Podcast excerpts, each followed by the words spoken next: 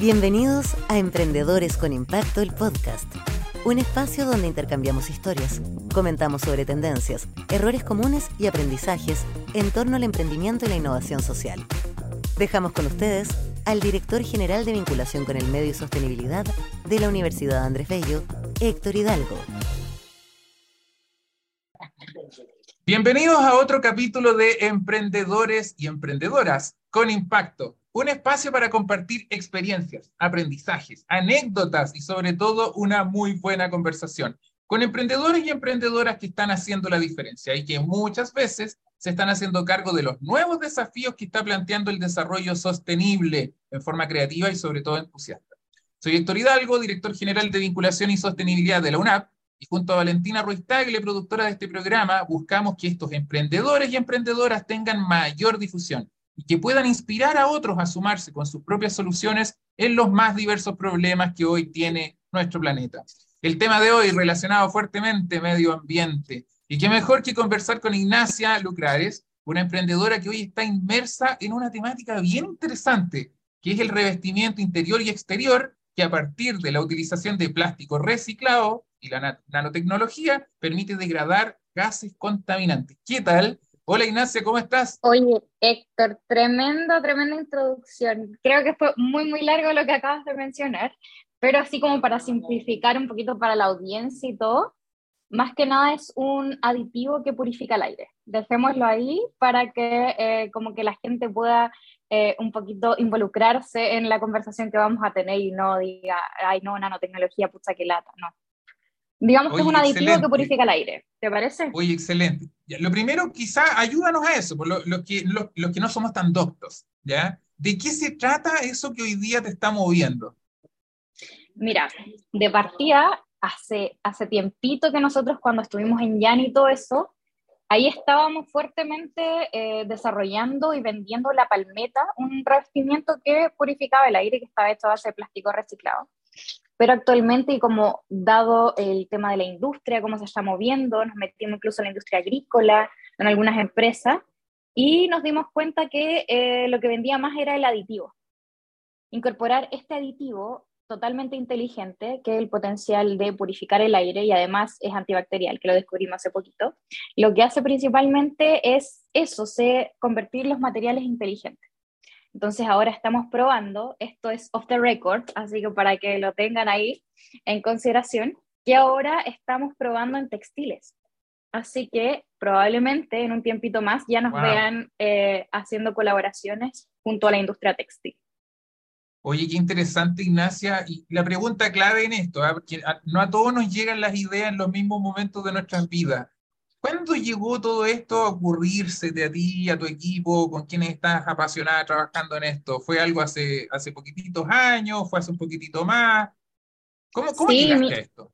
La verdad es que a mí como me gusta mucho viajar, en uno de los viajes que hice a Japón, vi que ya estaba la tecnología incorporada en algunos materiales, no específicamente en la que desarrollo, pero sí otro tipo de nanotecnologías purificadoras. Y dije, chuta, a lo mejor puedo hacer algo en Chile y llegando hice mi magíster porque de profesión soy arquitecto, pero tengo un máster en diseño. Entonces yo me especialicé en lo que es la microscopía electrónica de materiales. Algo nada que ver que hace un arquitecto, porque el arquitecto principalmente lo que hace es hacer planitos, que los dibujos y otras cosas. Y yo me especialicé en crear materiales. Entonces la creación de materiales nació así de casualidad y eh, lo tomamos en consideración. Ya tenemos actualmente dos patentes, un PCT internacional, y así como que se va avanzando en el camino también del plan de propiedad eh, de estrategia industrial, que en este caso hay que tenerlo de la mano, porque si no aquí, bueno, en Chile y en partes del mundo como que te quieren copiar la idea y todo eso. Así que hay que tener ojo con eso. Así es. Oye, espérate, y, es carito además. Porque tenés sí, que Sí, sí, sí, ahí tenemos una tremenda flecha. Oye, mira, qué interesante cómo llegaste aquí. Bueno, yo quiero destacar un tema, ¿ya? Tú por lo que estás haciendo y que provocas hartos impactos no solo sociales, sino que también medioambientales, recibiste un premio hace un par de años, por allá por el 2019, justamente como una emprendedora social joven. ¿Tú recuerdas cómo fue esa experiencia en aquella época, felizmente antes de la pandemia, cuando no nos imaginábamos todavía que nos íbamos a estar encerrando? Sí. Eh, y los compañeros que conociste, etcétera, quizás pudieras compartirnos un poco de eso. Sí, pues, o sea, nosotros hasta el día de hoy tenemos contacto, a veces estamos la talla, incluso se generan ahí muchos networking y hay colaboraciones entre los mismos emprendedores que salimos eh, ese año como ganadores. Así que eh, en verdad lo que es Jan Chile y lo que es esta comunidad, que yo siempre digo, no, familia Jan, eh, lo que hacemos principalmente es potenciarnos entre nosotros, de hecho dentro del grupo que tenemos de WhatsApp, que es como la comunidad total donde están la mayoría de, de estos ganadores, a veces preguntamos, oye, un contador confiable, oye, ¿sabéis que voy a hacer este evento? Voy, y así. Entonces es como una comunidad, una red de apoyo súper importante y súper enriquecedora que nos ha permitido también eh, generar frutos y apoyarnos entre todos para lograr un buen desarrollo de los mismos emprendimientos y otro tipo de emprendimientos. Porque, Héctor, hay algo que yo no te he comentado, pero actualmente también soy eh, coordinadora de innovación y emprendimiento acá en la Universidad de Santiago. Entonces, eh, como que estoy inmersa en este mundo de innovación. Ah, oye, ya, me tocaste la fibra, porque realmente yo creo que, bueno, de cierta manera las instituciones de educación superior también tenemos el rol, es como nos corresponde, ¿ya? ¿Dónde más si no aquí, ¿ya? Así que, no, feliz, qué, qué buena noticia la que me comento, de repente podemos hacer algunas cositas extras después, ¿cierto?, en otros ámbitos. Bueno, a propósito de la conversa que estábamos recién teniendo con Ignacia, ella mencionó un premio que recibió por allá por el año 2019 como una de las mejores emprendedoras sociales de Chile, ¿ya? Si alguno de las personas que nos escucha es emprendedor social o innovador social y quiere postular, ¿cierto?, también al reconocimiento del año 2023, los invitamos a participar en janchile.cl desde el próximo 14 de julio. Bueno, volviendo a nuestra conversación, Ignacia, me imagino que a lo largo de todos estos años de emprendimiento, ¿cierto? Habrán algunos hitos que para ti han sido más significativos. ¿Hay alguno que, que te gustaría compartir con los que nos escuchan? Eh, yo encuentro que cada hito, o sea, para mí no son hitos, sino como situaciones que te permiten como potenciar o cambiar de rumbo hacia lo que te sientes más cómodo y te hace feliz, porque eso es lo que tenemos que hacer, como vivir plenos y hacer lo que nos gusta en este caso. Entonces, ponte tú, yo pasar junto a mi empresa por eh, la industria de la construcción, que para una mujer es súper hostil, a pesar de que si uno tiene ciertos tipos de contacto y todo, pasar de esa industria tan hostil a la industria ponte tu textil, para mí fue un vuelco y fue eh, incluso ver la luz hacia lo que me gusta y donde me siento yo más plena eh, trabajando, que en este caso es trabajar con telas, es trabajar con vestuario, con diseñadores, entre otras cosas. Entonces, em, hay distintos momentos que te permiten cambiar, cambiar de rumbo, pero también acercarte a tu propósito que eso es lo que eh, deberíamos buscar todos los emprendedores, que sí o sí todos tenemos este tipo de convicción y obviamente alineado a todo lo que es el impacto en innovación social, que es lo que queremos desarrollar. Todos los emprendedores de allá en por supuesto. Obviamente que sí. Ahora me imagino, mucha de la gente que escucha historias de éxito siempre se queda con los titulares de los galardones, de los premios, los reconocimientos, los resultados y muchas otras cosas más o menos en ese ámbito. Pero esto cuesta, y cuesta a veces momentos súper difíciles. Entonces, ¿hay algún elemento difícil que tú dijeras, oye, mira, este tema fue algo que me tocó y que realmente creo que saqué un aprendizaje que, que, sería valioso de compartir? Sí, yo siempre antes decía, eh, desconfía de todo el mundo, pero em, es porque tuve varias experiencias en las que em, muchas personas hicieron que yo tuviese que desconfiar para andar con más cuidado.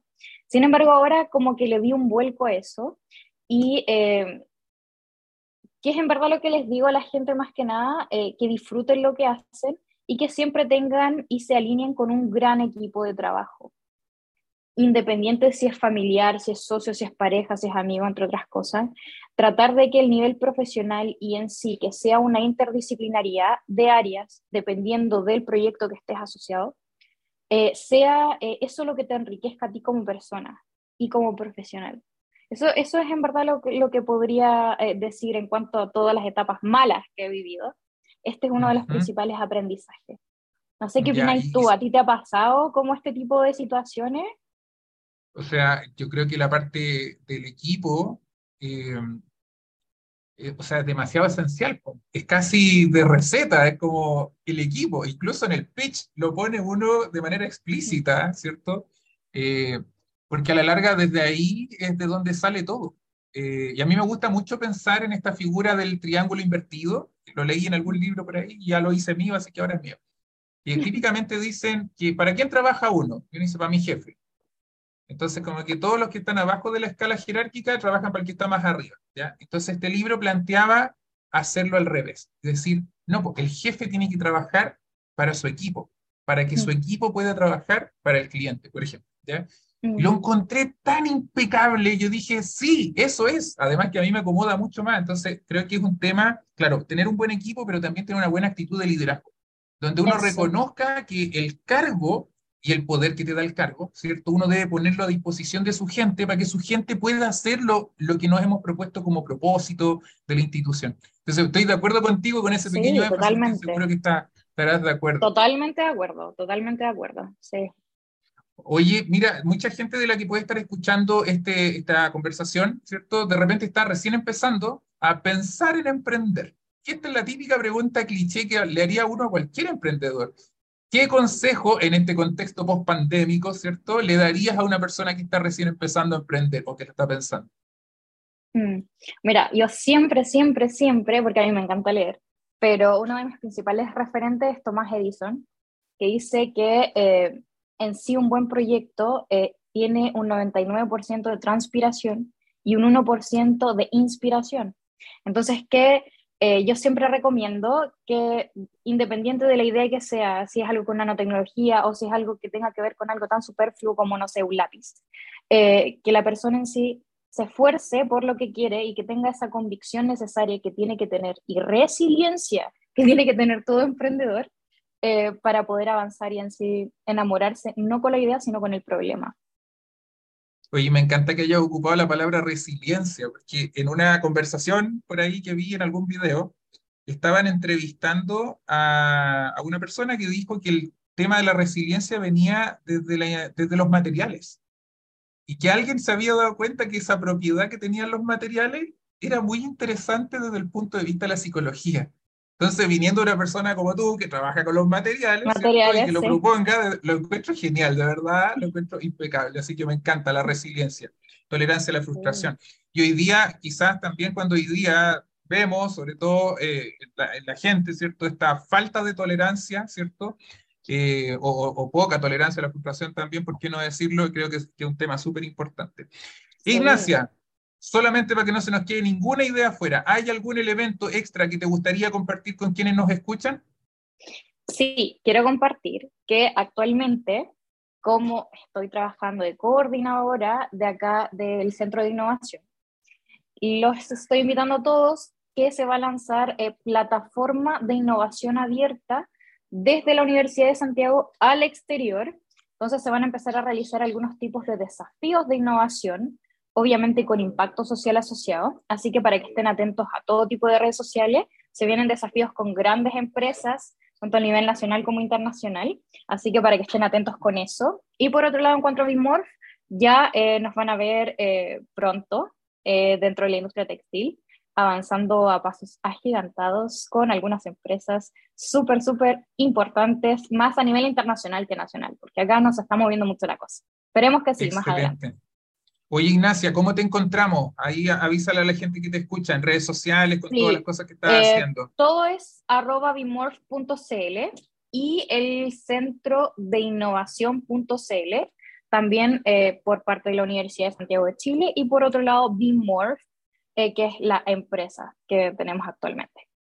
Maravilloso. Bueno, todos invitados entonces a visitar estas dos alternativas. Por, por, en primer lugar, ¿cierto? La la esencia del emprendimiento de Ignacia y por otro lado, ¿cierto? Esta convocatoria de innovación abierta, que es un temazo, temazo, temazo, donde podemos articular, ¿cierto? Al empresariado más tradicional con soluciones innovadoras que pueden hacer muchos de los jóvenes que hoy día tenemos en Chile. Ignacia, muchísimas, sin decir que es con impacto social, con impacto Absolutamente. Maravilloso. Bueno, Ignacia, felicidades por lo que estás haciendo. Muchísimas gracias por estar acá. A todos los que nos escuchan también, gracias por acompañarnos en este episodio. Recuerden suscribirse, seguirnos en las plataformas, redes sociales, compartan y nos vemos en el próximo capítulo. Que estén muy bien. Chao, chao. Chao, gracias por la invitación. En nombre de la Universidad Andrés Bello, agradecemos a todos quienes nos acompañaron y los esperamos en nuestro próximo capítulo.